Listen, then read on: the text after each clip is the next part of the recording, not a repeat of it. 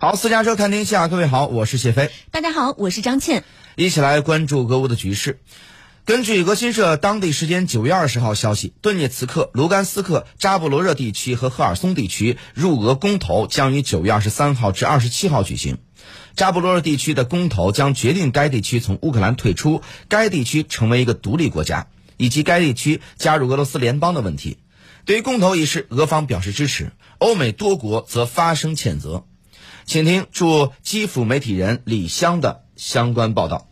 乌克兰东部和南部地区形势日趋紧张，当地分离政府加快举行公投加入俄罗斯联邦的步伐。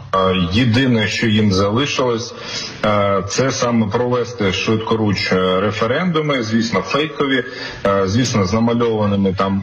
在战场上的失败，他们唯一能做的就是在乌克兰被占领的领土上举行假公投，用不切实际的数字来宣布所 谓的统一。接下来，占领者会尝试将接触线沿线的这些领土作为俄罗斯的领土。在我们解除占领期间，克里姆林宫曾经宣布，俄罗斯领土受到乌克兰的攻击，战争开始，并且宣布全员动员，全面动员。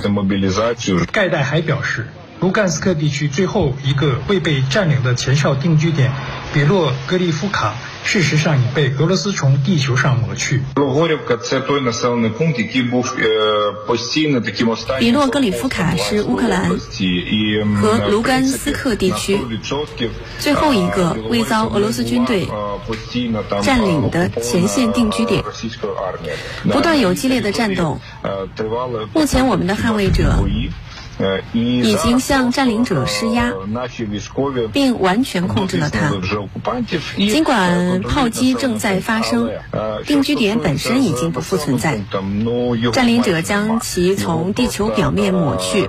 在卢甘斯克地区，还有几个这样的定居点。战争已将乌克兰多个城镇变成一片焦土，东部的顿巴斯地区更是从2014年起就处于战争前线。即将举行的备战领土公投将会引发战争的进一步升级。在持续数月的俄乌冲突当中，土耳其也是扮演着越来越重要的角色。熟悉克里姆林宫的消息人士向美国的彭博社透露说，俄罗斯呢已经将埃尔多安视为了这场冲突的潜在中间人。美国的政治杂志也表示，土耳其在俄乌中间是左右逢源，与联合国合力促成了俄乌粮食与化肥恢复出口的里程碑时刻，也扩大了土耳其的国际影响力。那我们继续来听一下土耳其总统埃尔多安的相关。介绍。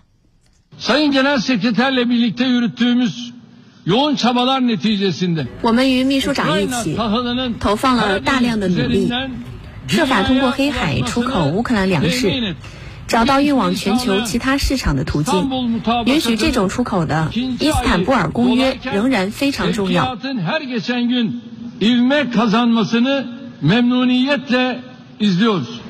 土耳其作为北约成员国，一方面向乌克兰提供无人机，另一方面，埃尔多安也多次和普京会面。埃尔多安一直强调外交对话在解决争端的重要性。此外，埃尔多安在纽约也会见了两名美国参议员。土耳其曾经在去年十月向美国提供提出购买 F 十六战斗机，美方在此次会面当中给予了积极反馈。您正在收听的是。